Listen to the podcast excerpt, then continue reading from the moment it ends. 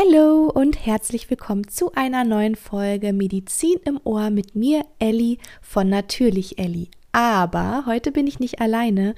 Ich habe die liebe Birgit zu Gast. Vielleicht kennst du sie sogar auch als Autorin, denn Birgit hat ein Buch rausgebracht, das heißt noch ganz dicht, in dem sie alles Wissenswerte über das Thema Blase mit dir teilt.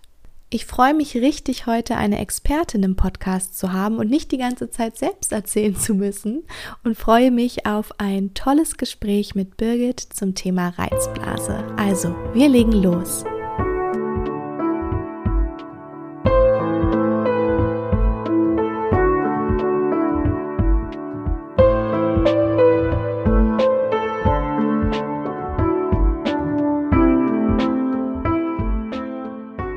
So, jetzt ist die liebe Birgit da. Hallo Birgit. Hallo. Ich freue mich, dass du heute da bist und dass du ein bisschen uns über die Reizblase aufklärst. Und vielleicht magst du am Anfang erstmal ein bisschen was über dich erzählen. Ich habe dich nur ganz kurz angerissen. Das mache ich sehr gerne.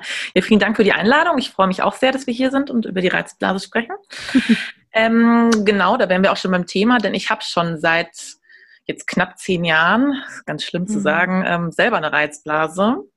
Das heißt, ich muss wahnsinnig oft und wahnsinnig dringend immer auf die Toilette und habe mir aber gedacht, ich mache aus der Not eine Tugend und ähm, habe einen Blog ähm, angefangen darüber zu schreiben. Pinkelbell heißt der mhm. und habe jetzt auch ein Buch darüber geschrieben, also ein Buch über die komplette Blase, also Blasenentzündung, Reizblase, Inkontinenz, Entleerungsstörungen, ganz grob, genau. Und da hast du dir Informationen gesucht oder mit Ärzten gesprochen oder wie bist du da zu dem Stoff für dein ganzes Buch gekommen? Genau, also ich habe schon, ähm, muss ich echt sagen, so ein halbes Urologiestudium eigentlich nochmal so. Ähm, glaube ich. also ähm, ich habe das wirklich, also klar durch die ganzen Arztbesuche, die ich halt ähm, hatte, ähm, dann aber dadurch, dass mir halt die ganzen Ärzte und Ärztinnen nicht so helfen konnten, habe ich halt selber mhm. angefangen zu recherchieren und habe in ganz vielen Selbsthilfeforen irgendwie nachgeguckt, mit anderen Ach, cool. Betroffenen mich ausgetauscht, aber halt ganz viel gelesen natürlich auch. Also klar. Und dann lernt man da ganz neue Dinge kennen, die man so über seinen Urogenitaltrakt noch gar nicht wusste, oder? Ja, ist total abgefahren. Und ich dachte mir auch so, boah, wie schlimm eigentlich, dass wir der Blase viel zu wenig Respekt ja. eigentlich zollen. Was für coole Sachen die den ganzen Tag so macht. Ja. Also. Ja. Blase und Niere. Ne? Man redet immer vom, vom Herz und ähm, vielleicht von der Leber oder mal von der Niere, aber die Blase an sich, die wird irgendwie relativ wenig erwähnt. Das ja, stimmt. ist total krass, wenn man sich halt echt mal überlegt, allein schon wirklich auch die Niere, wie du auch schon gesagt hast, wie viel die halt echt arbeitet. Also das ist halt wirklich so ein krasser Workaholic bei uns im Körper. Und wenn die auch nicht ja. funktionieren würde, dann würden wir nicht funktionieren. Ja. Absolut. Ich bin dafür, dass man hier Blase und eigentlich den kompletten Blasenapparat ähm, ins Scheinwerferlicht endlich mal rückt und ihm den Respekt zeigt, den er verdient hat. Das ist ganz wichtig. Mhm. Bei mir war es früher auch so, als ich mich noch gar nicht mit Medizin beschäftigt habe, war für mich Urologie immer sowas, ach, das, das ist nur was für Männer. Da gehen Männer hin. Die Urologen sind für die Männer so die Frauenärzte, was ja totaler Quatsch ist, was auch überhaupt nicht stimmt. Und als ich zum Beispiel das erste Mal beim Urologen war, ähm, habe ich mich total gewundert, dass da doch relativ viele Frauen auch saßen und auch junge Frauen. Ne? Ich habe gedacht, ich sehe da so die typischen Prostata-Hyperplasie-Männer. Aber es waren auch wirklich viele, viele junge Frauen da. Findest du? Also ich finde das immer so lustig, weil ähm, als ich angefangen habe, ähm, zu ähm, Urologen und Urologinnen zu gehen, mhm. da war ich, bei mir wirklich war das echt so dieses Klischee, dass ich immer die einzige Frau im Wartezimmer war. Bei dir war es auch schon vor nur, zehn Jahren. Ja, okay, das stimmt. aber, ich war bei einem, aber witzig, dass du sagst, ich war jetzt vor, weiß ich nicht, letztes Jahr irgendwann, beim, habe ich einen neuen Urologen ausprobiert, der war auch mhm. ein bisschen jünger. Und mhm. da waren wirklich mehr junge Frauen auch im Wartezimmer. Weil der wahrscheinlich dann auch so ein bisschen mehr sich besser, wahrscheinlich besser mit Blasenentzündungen auskennt. Aber sonst ähm, war ich da echt immer so alleine. Obwohl ja auch, wenn man sich die Gynäkologie anguckt, natürlich da auch super wichtig die Urologie ist. Ne? Also wenn man beim Gynäkologen war, aber trotzdem, wenn ich da auch was mit der Blase hatte, wurde ich immer weitergeschickt. Und die Frauenärztin, meine frühere, hat da auch nie mit drauf geguckt, obwohl das ja eigentlich allein von der Anatomie her direkt beieinander ist. Finde ich auch mal ganz komisch, weil, also ich, also ich würde sagen, der logische Weg von, von jeder Frau, die sich jetzt mit ihrer Blase noch nicht so auseinandergesetzt hat, ist halt erstmal zum Frauenarzt. Also genau. weil, weil ich habe zum Beispiel auch, ich musste auch erstmal googeln, dass ich halt zum Urologen gehe, als ich dann gemerkt habe, irgendwas stimmt mit meiner Blase nicht. Ja. Und wenn ich dann, als ich meine Frauenärztin halt auch mal gefragt habe, dann meinte sie auch so, ja, weiß ich nicht, ähm, musst halt zum Urologen gehen. Also Mhm. Ja. ja. klar, das ist so der Facharzt. Aber viele gehen einfach nur zum Allgemeinmediziner, ne? Und wenn sie das gar nicht wissen und der Allgemeinmediziner sie aber auch nicht weiter schickt, dann wissen sie überhaupt gar nicht, dass es eigentlich einen Facharzt wirklich für die Blase gibt. Ja, total. Aber wie du halt schon gesagt hast, weil man immer denkt, wenn man keine Probleme mit der Blase hat als Frau, dann denkt man halt, der Urologe ist halt der Männerarzt, Genau. der die Prostata irgendwie mit der Hafenrundfahrt irgendwie so. Genau, genau. Da, die typischen Sprüche. genau. Wenn wenn ich dich jetzt fragen würde, was eine Reizblase ist, was würdest du darauf antworten? Also eine Reizblase ist, erkennt man daran, dass man immer ähm, wahnsinnig oft auf die Toilette muss, also mehr als achtmal. Und ähm, meistens ist es auch so, dass man mit einer Reizblase immer wahnsinnig dringend auf die Toilette muss. Also dass sich der Mhm. Blasenmuskel viel zu schnell, viel zu kräftig zusammenzieht, so dass ähm, man das Gefühl hat, die Blase ist zum besten voll, obwohl sie es gar nicht ist. Das Obwohl ist so, ein norm- so ein normaler Harndrang ja, glaube ich, erst ab so 300 Milliliter ungefähr. Ne? Bei manchen ist das natürlich auch ein bisschen früher, aber da Ja. dann einfach schon früher, ne? Das einfach, Genau, so in der Regel sagt man, dass so, so, sobald die Blase so bis zu 80, 90 Prozent gefüllt ist, hat man so diesen schlimmen Harndrang. ja. Und äh, eigentlich ab 70 Prozent Füllung fängt es an, dass man sagt, oh, jetzt müsste ich mal. Ähm, Mhm. und bei mir oder bei Reizblasengeplagten ist das halt schon bei, weiß ich nicht, 20 Prozent wahrscheinlich Okay. der Fall. Und es hat bei dir echt vor zehn Jahren schon angefangen. Mhm. Okay. Genau, also das war wirklich, ich weiß auch wirklich noch so, als, als ob es gestern gewesen wäre, weil ich war Mhm. mit meiner Schwester, wir haben so einen Roadtrip durch die USA gemacht und wir waren in San Francisco und dann ähm, hatten wir so eine Gruppe von, von Österreichern kennengelernt und haben so ein Gruppenfoto gemacht und ich Okay. stehe da und auf einmal denke ich mir so, um Gottes Willen, ich muss so dringend aufs Klo. Ich pinkel mir jetzt in die Hose, wenn es nicht irgendwas passiert und habe mich instinktiv direkt hingekniet. Und dann, äh, so war das eben. Und dann ging es halt wirklich im Viertelstundentakt, dass ich immer so dringend aufs Klo musste. Und seitdem habe ich das. Also, Seit deinem Auslandaufenthalt, seit dem Urlaub. Okay. genau. Ja. Da, da war der Urlaub dann wahrscheinlich nicht mehr so, so schön als Roadtrip. Immer wieder anhalten und immer wieder auf Toilette ja, zu vor allem- müssen. Das Schlimmste fand ich halt so, wenn, also diese wenn man halt in verschiedenen Städten ist und dann halt nicht, ähm, gerade in Ja. den USA oder so, wo es halt dann auch nicht so selbstverständlich ist, da in irgendwelchen Cafés oder so aufs Klo zu gehen. Und das war Andauernd, schon, ja. also, Aber es war Mhm. bei dir nicht so, weil bei manchen ist es ja so, dass sie vorher zum Beispiel ganz häufig Zystitis haben, also ganz häufig Blasenentzündungen und daraus dann quasi die Blase so wie traumatisiert wird und sich daraus dann eine Reizblase entwickelt. So war es bei dir aber nicht, oder? nee, gar nicht. Also ich hatte wirklich, das glaubt mir nie irgendjemand, wenn ich das sage, ich hatte erst einmal in meinem Leben eine Blasenentzündung. Das ist so krass, ja. Mhm. Ja, und ähm, das, das kam wirklich einfach, also ich musste immer schon sehr oft auf die Toilette, also das hatte ich von meiner Mutter Mhm. geerbt, weil die muss auch immer wahnsinnig oft aufs Klo, also so eine Eichhörnchenblase halt. Aber so diese, diese, dieses Dringende, das war halt dann neu. Also das Mhm. ist, ähm, dass ich es halt nicht mehr unter Kontrolle habe. Aber das kam wirklich aus dem Nichts. Und bist ja. du dann nach dem Urlaub gleich zum Arzt oder wie war dann dein Weg? Genau, also ich bin, ähm, also ich, wir waren bei so einer, ähm, wir haben bei so einer Familie in Los Angeles übernachtet und da war die Frau, die war ähm, Krankenschwester auch. Und die Ah, habe ich okay. zuerst mal gefragt und die meinte dann auch, wie du auch gesagt hast, ja, es wird wohl eine Blasenentzündung sein und nimm doch mal hier Cranberry und ich kannte mich damit gar nicht aus und dachte Ja. so, ja, cool, mach ich doch mal. Und hat natürlich nichts gebracht. Ja. Und dann bin ich, als ich zurück in Deutschland dann war, schon, ähm, also wie gesagt, ich habe dann direkt halt gegoogelt, ähm, Blasenprobleme, welcher Arzt, bin dann zu einer Urologin, also es war wirklich auch eine Mhm. Ärztin. Und die hat aber wirklich mich gar nicht körperlich untersucht. Die hat einfach nur mit mir gesprochen und hat dann Okay. auch gesagt, wird wohl eine verschleppte Blasenentzündung sein. Ähm, und mir jetzt keine Antibiotika verschrieben, aber halt einfach irgendwelche Tabletten gegen die Reizblase, ohne mich jetzt groß aufzuklären. Okay. Und sie hat das Wort Reizblase, glaube ich, auch gar nicht in den Mund genommen. Also das war wirklich auch alles, was ich mir selber halt dann Mhm. irgendwie ergoogeln musste und so. Mhm. Und dann hast du den Arzt gewechselt, oder? Ja, ich habe wirklich eine totale Odyssee irgendwie an Är Ärzten und Ärztinnen hingelegt. Also ich habe, Mhm. glaube ich, in meiner Hochphase, glaube ich, alle zwei Wochen habe ich einen neuen Urologen oder eine neue Urologin aufgesucht, weil ich ähm, halt natürlich auch dann Zweitmeinungen wollte oder mir wirklich dachte, das kann ja, Ja. wohl nicht sein, dass ich ähm, hier so abgespeist werde und wieder weggeschickt werde und nicht ernst genommen werde. Und wurde bei dir dann auch ähm, bei einem anderen Arzt oder einer anderen Ärztin dann auch eine Blasenspiegelung gemacht? Das wäre ja dann quasi das, was man, wo man auch mal schaut, bleibt überhaupt Resthahn drin? Ab wann hat man den Harndrang? Ab was für einer Füllmenge? Also ähm, ich glaube, nach dem, ich glaube, fünfte oder sechste Mal, als ich dann einen Arzt gewechselt hatte, wurde bei mir so keine Spiegelung, aber so eine Urodynamik gemacht. Mhm. Also das Das ist das, wo man quasi so ähm, Kochsalzlösung in die Blase durch einen Katheter bekommt mit verschiedenen mhm. Sonden, die auf dem Bauch kleben, wo dann genau gemessen wird, ab wann ähm, fängt der Blasendruck an, wie ah, voll ist die Blase, wann geht's los.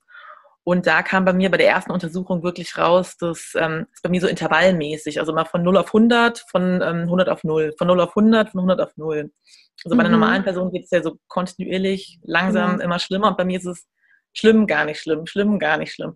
Und der eine mhm. Arzt meinte zu mir wirklich, sowas hat er noch nie gesehen bei einer jungen Frau. Das ist eigentlich eher so ein Anzeichen von so einem extrem, von einer extrem vergrößerten Prostata. Und das ist eigentlich voll untypisch mhm. für so eine junge Frau hat er gesagt und hat mich aber dann auch weitergeschickt. Also es war jetzt nicht so, dass er sich dann irgendwie drum gekümmert hätte oder so. Es war dann so, ja, ja tut klar. mir leid, auf Wiedersehen. Ja. Okay. Und wo bist du dann gelandet? Also letztendlich war es dann so, dass mir ähm, eine andere Ur Urologin irgendwann ähm, ans Herz gelegt hatte, dass ich mir doch mal Botox in die Blase spritzen soll. Mhm. Weil, also das Nervengift, was man normalerweise jetzt in die Stirn macht, damit es die Muskeln lahmlegt, sodass man die nicht mehr kräuseln kann und keine Falten bekommt, wenn man das in den Blasenmuskel, also in den Destrusor reinspritzt, dann wird eben dieser Blasenmuskel auch ein bisschen lahmgelegt, ist mal so hart gesagt, aber eben ja. ähm, ähm, die Kontraktion wird so ein bisschen vermindert. Und am Anfang dachte ich mir auch so, um Gottes Willen, Botox auf gar keinen Fall, mache ich nicht. Mhm. Aber wenn der Leidensdruck dann einfach so groß wird oder damals halt war, habe ich mir gesagt, komm, ganz ehrlich, probierst es halt mal aus. Und ähm, seitdem, also ich muss echt sagen, mit Botox fahre ich echt äh, sehr gut. Super. Das hört sich immer noch komisch an, das zu sagen. Ja, mit Botox fahre ich gut. Ja. Ist aber so, super ja. spannend. Da können wir ja auch später nochmal, wenn wir dann zu, den, so, zu der Sache kommen, was hat dir überhaupt geholfen, was hast du ausprobiert? Wie kann es denn zu einer Reizblase kommen? Was hast du in deinem Buch beschrieben? Gute Frage auch. Also es gibt halt wirklich viele verschiedene Faktoren. Also wie du schon gesagt hast, kann es halt eine verschleppte Blasenentzündung sein, die nicht richtig ausheilt. Mhm. Dann ähm, kann es auch sein, dass die, das Problem gar nicht in der Blase selber, sondern ähm, in der Wirbelsäule, also im Rücken liegt, weil ähm, mhm. dafür muss man so ein bisschen verstehen, wie die Blase funktioniert. Also die, die Nerven, also oder in der Blase sitzen Rezeptoren, die den Füllstand der Blase messen und diese mhm. Rezeptoren mhm. geben diesen Messstand durch Nerven, die durch die Wirbelsäule zum Gehirn laufen, weiter ans Gehirn.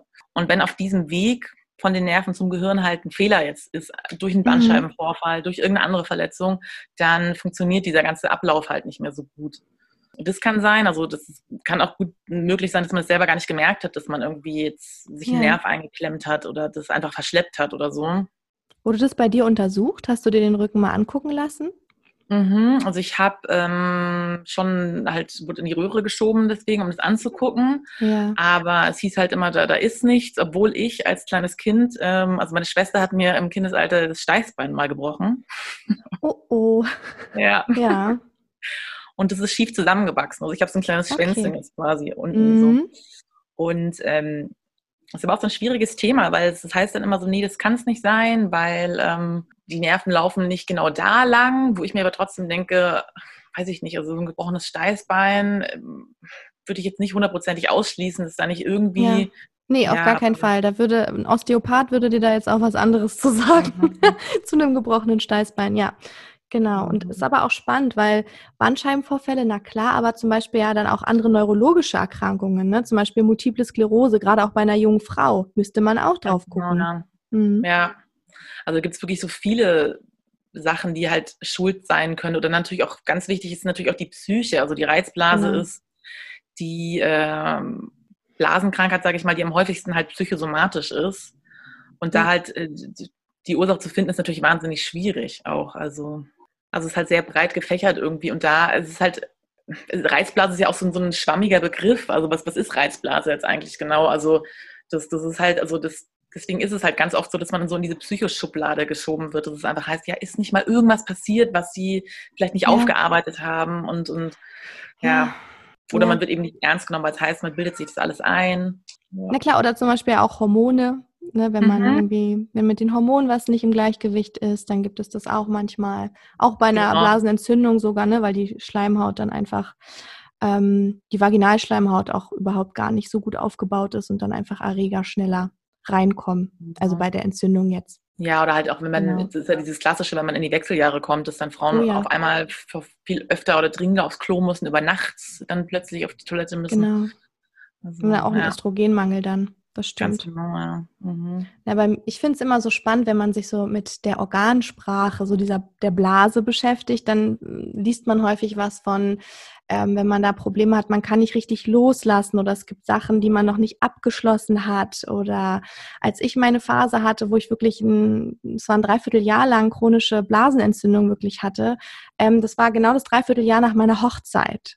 Ne, also es hat ein neues Zeitalter, sage ich mal, angefangen und ich habe andere Sachen vielleicht irgendwie auch noch gar nicht loslassen können oder ne, also natürlich unbewusst. Also ich habe mich natürlich gefreut und auch auf den neuen Schritt, aber es sind natürlich immer Sachen, die da irgendwie mitspielen. Finde ich super aber war spannend. das bei dir dann so, als du dann ähm, das für dich so abgeklärt hattest quasi, wurde es dann auch besser wirklich? Ja, ja, ah. also es, ähm, es, waren mehrere Sachen, wo ich gedacht habe, es kann damit zu tun haben. Zum einen habe ich ähm, die Pille abgesetzt, ne? Also dadurch war ich natürlich super in einem Hormonchaos. Ähm, dann habe ich geheiratet. Ich hatte natürlich bis zur Hochzeit super viel Stress auch. Ne? Das muss man ja auch sagen.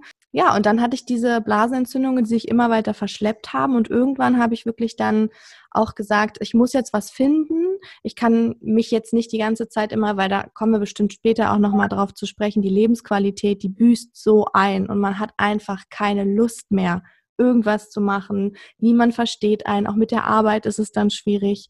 Und ähm, dann bin ich auch zum Osteopathen. Ich bin ja Kraniosakraltherapeutin und habe dann selbst mich quasi behandelt und ähm, auch ganz viel Weite mal wieder ins Becken gebracht weil ganz viele Frauen, die auch im Becken super verkrampft sind, natürlich, dann ist die Blase super verkrampft, die Gebärmutter vielleicht, vielleicht haben sie dann auch gynäkologische Beschwerden und wenn man das alles mal löst und ich dann wirklich gesagt habe, ich freue mich darauf, ich bearbeite jetzt vielleicht auch alte Sachen nochmal, seitdem keine Blasenentzündung mehr gehabt. Ich glaube, das ist wirklich auch so der Schlüssel so ein bisschen an, an für diese ganzen Probleme im, im Blasenbereich. Das ist so dieses der Beckenboden halt einfach. Weil ich habe es jetzt genau. so oft schon gehört, dass einfach der Beckenboden, wenn der zu verkrampft ist, dass dann, ähm, da gibt es ja dann diese Vulvodynie oder die, diese, diese ganzen ähm, Krankheiten, Frauenkrankheiten, die noch gar nicht annähernd erforscht sind eigentlich. Ja. Die Frauen einfach wahnsinnige Schmerzen beim Sex haben oder auch nur, wenn sie sich ein genau. OB einführen. Genau. Ähm, und ich glaube echt, dass das wirklich, ich glaube wirklich auch, dass Osteopathen und Osteopathinnen da voll weiterhelfen. Deswegen habe ich mir auch voll vorgenommen, dass ich das jetzt nochmal in Angriff nehme. Da kommt es immer so wahnsinnig drauf an, zu wem man gerät, ob die sich damit auskennen oder nicht. Genau, und welche Technik auch. Ne? Du hast ja auch bei Osteopathen verschiedene Techniken. Und ähm, weil wir es gerade angesprochen haben, so Thema Lebensqualität. Äh, wie ging es dir denn in der Zeit? Jetzt, ich meine, gut zehn Jahre ist eine super lange Zeit, aber gerade am Anfang, wenn man vielleicht auch das Gefühl hat, irgendwie der Arzt kann mir auch nicht helfen, ich werde immer nur weitergeschickt. Das war bestimmt nicht so einfach. Ja, also es ist wirklich ähm, super ätzend gewesen, weil ähm, mhm. Ich schon mich nicht mehr getraut habe, so viel zu machen halt, weil ich mir immer dachte, ja. um Gottes Willen, was mache ich, wenn es keine Toilette gibt? Oder wenn ich dann mhm. rausgegangen bin oder irgendwie in Biergarten hier in München oder so, immer den Platz, der am nächsten an der Toilette irgendwie ist und immer gucken, ist gerade eine Schlange oder nicht und dann gehe ich vorsichtshalber, weil es gerade leer ist. Ja. Ähm, oder auch wenn ich halt so Städtetrips oder sowas, das war wirklich, dass ich mir immer dachte, so, ähm, ich trinke jetzt keinen Kaffee, obwohl ich halt wirklich ohne Kaffee eigentlich schlecht funktioniere. Ja. Ich weiß, ich muss den ganzen Tag aktiv sein, aber ich habe wirklich gesagt, ja. ich trinke keinen Kaffee oder auch in der Arbeit halt. Ich, das ist halt schon mir sehr unangenehm, gerade am Anfang, wenn ich dann wirklich alle zehn Minuten aufs Klo gegangen bin und ähm, mir halt dachte, um Gottes Willen, alle gucken mich an, alle denken, ich habe entweder ein Drogenproblem oder ich bin schwanger oder ich habe keine Lust auf Arbeit oder so. Ähm, oder übergibst dich, bist genau. essgestört, ja, kommen auch manchmal, ja, so eine, ja. Mh, so eine Kommentare. Mh. Also das, das ähm, war schon, gerade zu Beginn war es echt, echt schwierig für mich, weil ich auch nicht wusste, erzähle ich das jetzt irgendwie oder ja. wenn ja, was erzähle ich überhaupt und so. Und hat dann jemand auf, in deinem Umkreis oder bei der Arbeit dann auch manchmal, also ich habe so eine Sprüche bekommen, also auch von Freunden, die das natürlich überhaupt nicht böse meinen, aber mein Gott, du hast ja echt eine kleine Mädchenblase, du musst die einfach mal trainieren. Ja, ja, voll. Nee, aber total. So dieses, auch stell ja. dich mal nicht so an und es ja. kann doch nicht sein, dass du wieder musst. Mhm. Und hältst es nicht noch jetzt irgendwie aus? Und ich denke so, nee, ich halte es nicht aus. Also ich muss entweder ja. jetzt oder ich mache mir halt in die Hose. Also aber ich glaube, das ist halt immer so dieses Blasen, wenn man nicht auf die Toilette gehen kann und Pinkelthema, das ist halt, ich glaube, das wird halt immer noch wahnsinnig oft so, so dieses, oh, jetzt reiß dich mal zusammen. Mhm. Wird schon nicht so schwer sein. Genau, das stimmt. Und das ist halt so schwer zu erklären, weil es ist, man reißt sich ja zusammen, aber es ist halt einfach verdammt ja. schwer. Ja, Oder auch gerade wenn du so mit Entzündungen kämpfst, dann dieses, na dann trink doch nicht so viel. Naja, aber wenn ich nicht so viel trinke, dann habe ich gleich wieder eine Blasenentzündung. Ne? Also ja. ja. so eine Sprüche kennt dann ja Blasenentzündung fand ich eh immer noch viel krasser, weil da hatte ich immer das Gefühl, das ist immer so dieses, na, hast du mal wieder zu oft Sex gehabt oder wie? Hast, ja. hast mal wieder ja, so viel genau. ja. Ja, und da haben ja auch schon mehrere Leute wirklich, ich habe ähm, auf meinem Instagram-Account schon mal über Blasenentzündung gesprochen und auch darüber, als ich natürlich nach der Hochzeit, nach den Flitterwochen zur, zur Urologin gegangen bin, dann hat die gesagt, ah, Honeymoon-Cystitis. Ähm, immer dieses sofort abgestempelt sein. Oder ich habe von anderen äh, Nachrichten bekommen, die, es gibt ja wirklich schon Frauen, die dann mit 13 oder mit 14 wirklich schon diese chronische Schleife bekommen von Blasenentzündungen, wo dann auch ein Arzt ähm, einfach zu der Mutter, während das Mädchen halt da war, gesagt hat, naja, da würde ich mal auf meine Tochter achten, dass die vielleicht nicht so viel sexuell aktiv ist. Und die war 13 und die hatte noch nie Sex in ihrem Leben. Aber das habe ich wirklich letztens ähm, hat mir das äh, ein Mädchen auch auf Instagram geschrieben und die meinte wirklich, dass Frauen mit chronischen Blasenentzündungen oder mit chronischen pra Blasenproblemen die unbeliebtesten Patientinnen bei Urologen sind. Und ja. jetzt im Nachhinein ja. stimmt es aber. Ich merke das mhm. auch, wenn ich genau. lasse, dass ich mir von Ärzten auch teilweise habe sagen lassen müssen, und wenn man einmal gesagt bekommt, du ne, nach dem Sex sofort auf Toilette gehen, davor sich vielleicht sogar duschen, ähm, bei einer Blasenentzündung jetzt einfach darauf achten, auf die Hygiene achten, dann muss man es halt nicht noch zehnmal hören. Ne, weil genau. das Frauen mit Blasenproblemen, die achten sehr auf ihre Hygiene. Manchmal dann sogar so, dass es dann schon gar keinen Spaß mehr macht. Ne? Und dann auch da irgendwie die Luft raus ist, gerade im Sexualleben. Total. Keine Frage. ja. ja. Okay, aber du hattest, du hattest einen Weg und hast viel ausprobiert und hast jetzt vorhin gesagt, Botox ist so dein, dein Mittel zur Wahl aktuell. Damit genau. geht's dir mein besser. Mein Goldstandard ist mein Lieblings. Dein, Gold, dein Goldstandard. das ist ja. gut. Das ist echt gut. Was, ja. was hat sich denn mit Botox verändert? Also, das ist immer so ein bisschen traurig für mich zu sagen, aber ich weiß ehrlich gesagt gar nicht mehr, wie sich es genau anfühlt, wenn man normal in Anführungsstrichen auf die Toilette geht. Aber ich mhm. glaube, dass durch Botox es wieder so annähernd so ist, wie es bei mir vor der Reizblase war. Also ich kann einfach, okay. ich muss nicht so oft und ich muss auch nicht so dringend. Also ja. das ist schon, ähm, ich kann wieder so am normalen Alltag teilnehmen, ohne dass ich jetzt ähm, kalten Schweiß bekomme, wenn ich denke, um Gottes Willen, ich war jetzt schon 20 Minuten nicht mehr auf dem Klo, gleich muss ich wieder und dann passiert ein Unglück. Ja, na klar. Ja, aber das, bei Botox ist es ja so, das wird ja vom Körper ähm, abgebaut, also es wird ja mhm. verstoffwechselt quasi. Ergo, ich muss das halt, kommt darauf an, wie, wie schnell der Stoffwechsel immer ist, aber ich muss so mindestens einmal im Jahr zum Nachspritzen eigentlich. Okay. Und, ähm, Und wie kann man sich das vorstellen? Wie wird es dann reingespritzt? Also man kann es, ähm, also ich mache das nur unter Narkose, also im Krankenhaus. Mhm. Ich muss tatsächlich mhm. auch zwei Tage im Krankenhaus bleiben. Mhm. Und da ist man ähm, halt in Narkose und kriegt davor auch nochmal eine Blasenspiegelung. Also da wird okay. davor nochmal geguckt, ähm, stimmt alles, ist da nicht doch irgendwo irgendwas, was da nicht sein sollte ja, oder so. Und dann wird es unter Narkose werden dann halt diese, in, wird in den Blasenmuskel die Injektion reingespritzt. Aber man kann es auch beim Arzt in der Praxis machen lassen. Hat mir letztens eine Urologin angeboten. Also ambulant? Ja, genau, ganz genau. Oh, okay. Da habe ich dann gesagt, hm, also ich habe zuerst zugesagt, weil ich mir dachte, ach, dann spare ich mir die zwei Tage im Krankenhaus. Mhm. Aber mm, also das traue ich mich nicht. Und wenn man sich, ja. man muss sich dann vorstellen, ich meine, das ist halt ein Nervengift. Und wenn ich dann ein bisschen zucke und mich ein bisschen bewege, dann Absolut. spritzt die eventuell doch in den Schließmuskel oder in den Beckenboden irgendwo rein. Das wäre schlecht. Ganz, ganz das das, wäre schlecht. Ja. Und was, was hast du vorher ausprobiert? Bist du dann, weil wahrscheinlich war Botox jetzt nicht, es ist jetzt dein Goldstandard, aber es war bestimmt nicht das erste Mittel, was du ausprobiert hast. Also ganz klassischerweise fängt man halt erstmal mit, mit äh, Medikamenten an. Also gibt es mhm. so eine ganze Reihe von verschiedenen Tablettenherstellern, ähm, die aber im Prinzip mhm. alle so die gleiche Wirkung haben. Also dass die Rezeptoren auf der Blasenwand ähm, anders funktionieren, als sie es bei mir jetzt tun. Mhm. Die haben mehr oder weniger schon auch ganz okay geholfen, aber haben halt leider schon ziemlich unangenehme Nebenwirkungen. Also halt okay. trockene Augen, trockenen Mund, Kopfschmerzen, schlechtes Sehen mhm. und so. Okay. Und da habe ich mir irgendwann gedacht, so, boah, irgendwie jetzt, ich bin noch so jung und jetzt jeden Tag irgendwie mir so Tabletten reinzufahren. Ich weiß ja auch gar nicht, was für eine Langzeitwirkung das irgendwie dann hat, irgendeine Langzeitnebenwirkung ja. irgendwie. Dann ähm, gibt es aber auch noch ähm, so eine Reizstromtherapie, das habe ich auch mal eine Zeit lang probiert. Also da kriegt man so ein kleines, ähm, so ein OB-ähnliches ähm, Gebilde, was man sich eben vaginal einführt, was dann so Reizstrom ähm, okay. und Wechselstrom ähm, abgibt mhm. und so den Beckenboden trainieren soll und gleichzeitig aber auch den Blasenmuskel entspannen soll. Mhm. Ähm, hat bei mir aber leider gar nichts gebracht, muss ich mhm. sagen. Genau, und sonst bin zur Hypnose sogar mal gegangen, weil ich mir dachte, jetzt versuche ich doch mal psychisch irgendwas zu machen irgendwie. Ja. Dann habe ich auch ähm, Endometriose. Das ist vielleicht auch mhm. ganz interessant. Also ich ah, habe Endometriose. Okay. Ja. Ähm, ähm, und mir wurden auch auf dem Blasendach Endometrioseherde entfernt. Mhm. Ich hatte mich da wahnsinnig gefreut, als der Arzt dann nach der OP kam und meinte, ja, Frau Buller, wir haben jetzt hier ganz viele Herde auf Ihrem Blasendach entfernt und es wird jetzt wohl das Übel gewesen sein und jetzt müsste es wieder besser sein. Und dann habe ich gewartet. Nach einer Woche ja. war es immer noch genauso beschissen wie davor und dann dachte ich mir so, hm, leider doch nicht. Aber da hätte ich, glaube ich, auch ganz viel Hoffnung reingesetzt. Mhm. Ja. Und was ist mit so, viele sagen ja auch, man fängt häufig an mit so einem Blasentraining.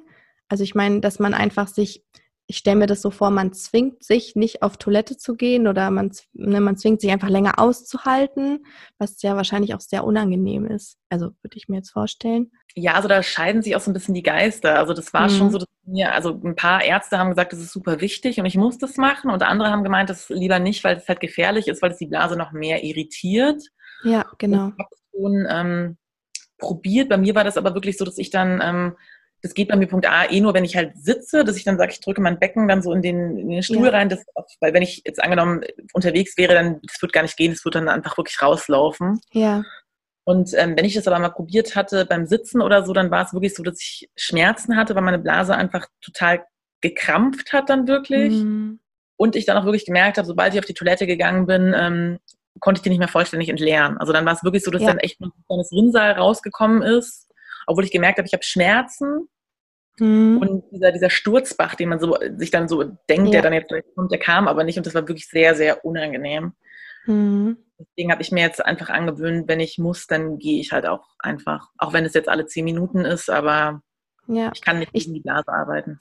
Also was schon Sinn macht, ist halt, wenn man so dieses typische ähm, ich gehe mal jetzt noch mal schnell aufs Klo, obwohl ich gar nicht muss. Das machen ja auch ganz viele. Ähm, mhm. Habe ich früher auch mal gemacht. So dieses Jahr, hier ist gerade eine Toilette, ich gehe mal schnell. Und wenn man das zu oft macht, dann ist es schon so, dass man sich das angewöhnen kann, dass man öfter aufs Klo geht, obwohl man gar nicht muss eigentlich. Und das genau. sollte man dann halt möglichst unterbinden, weil das dann halt ganz schnell wirklich psychosomatisch oder psychisch einfach. Ja, genau. Das ist eine Konditionierung. Ne? Du konditionierst genau. deine Blase dann darauf, dann genau. sofort auch zu müssen, wenn du überhaupt nur denkst, ah, hier wäre noch eine Toilette, hier könnte ich nochmal auf Toilette gehen. Genau, das ist übrigens auch der Grund, warum ganz viele Menschen immer ähm, sich fast in die Hose machen, wenn sie vor der Tür stehen und den Schlüssel raussuchen, obwohl sie davor gar nicht so dringend mussten.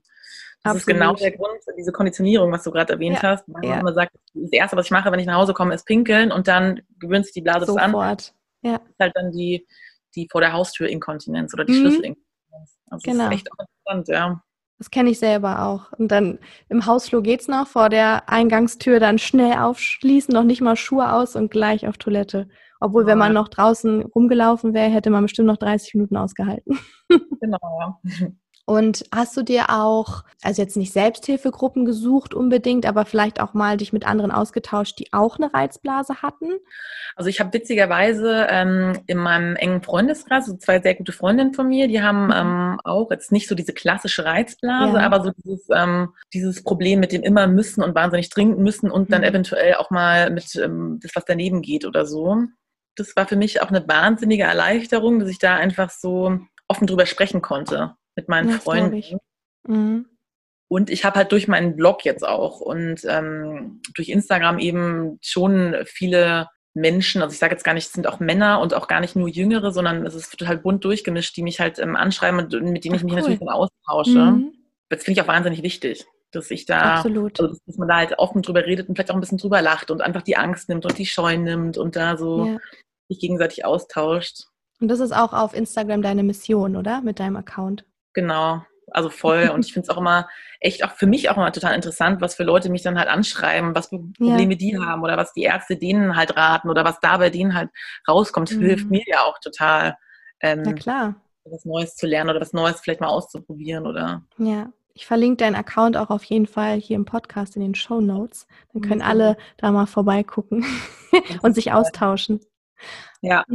Abschließend, was würdest du jetzt jemandem raten, der Blasenprobleme hat? Wo kann er sich am besten Hilfe holen? Was kann er als erstes ausprobieren? Also wenn man jetzt sagt, oh, irgendwie ähm, das, was du jetzt im Podcast erzählt hast, so geht es mir eigentlich auch. Also es ist immer ganz wichtig, dass man erstmal guckt, wie lange ist das so und, mhm. und ähm, hat sich jetzt rapide verschlimmert oder ist es ähm, vielleicht die ganze Zeit schon so? Mhm. Dann würde ich aber, wenn es jetzt, sagen wir mal, vielleicht nach einer Woche immer noch so ist, dann würde ich auf jeden Fall mir einen guten Urologen oder eine gute Urologin raussuchen. Also wenn ich in einer, in einer größeren Stadt würde ich schon gucken, dass ich da auf Erfahrungswerte irgendwie schaue ja, und dann gehe, der mhm. gute Kritiken bekommen hat. Und da ist ganz wichtig, wirklich offen und ehrlich mit dem Arzt oder der Ärztin sprechen, weil es ist wirklich beim Urologen oder bei Urologin anders als beim Gynäkologen. Man kriegt ja. Fragen gestellt, ob man sich in die Hose gemacht hat, wie oft man sich in die Hose gemacht hat, ob man Einlagen ja. tut.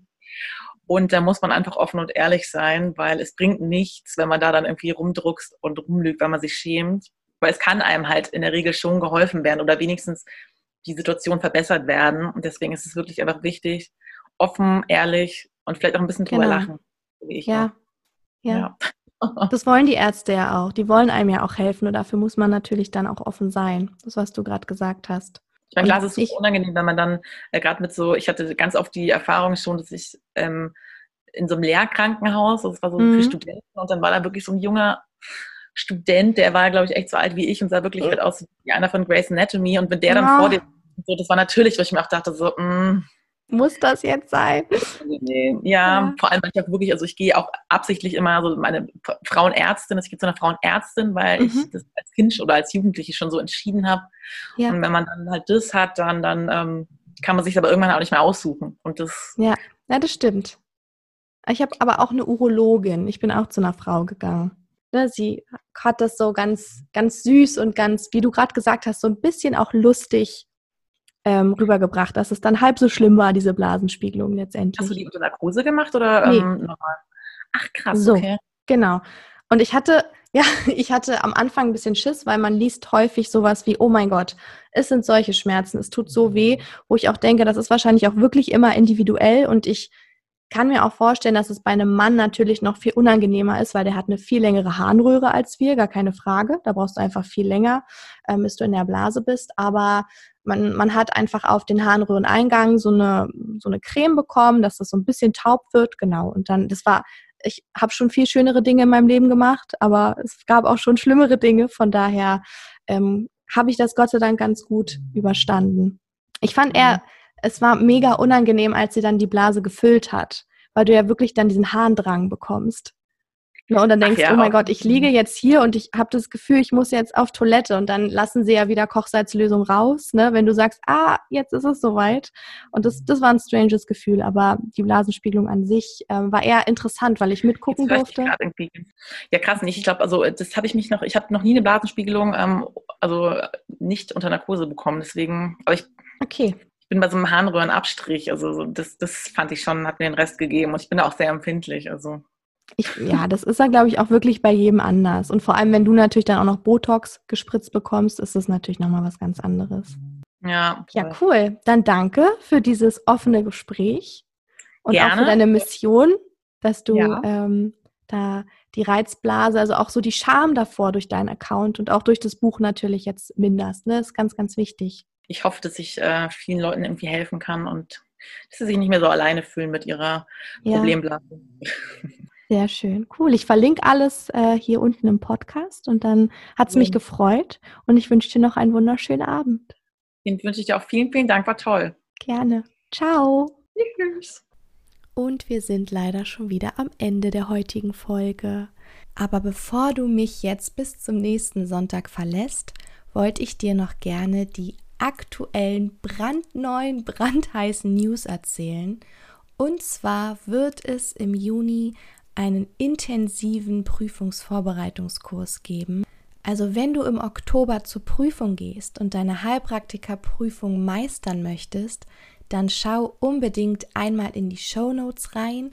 Ich habe dir hier alle Infos verlinkt.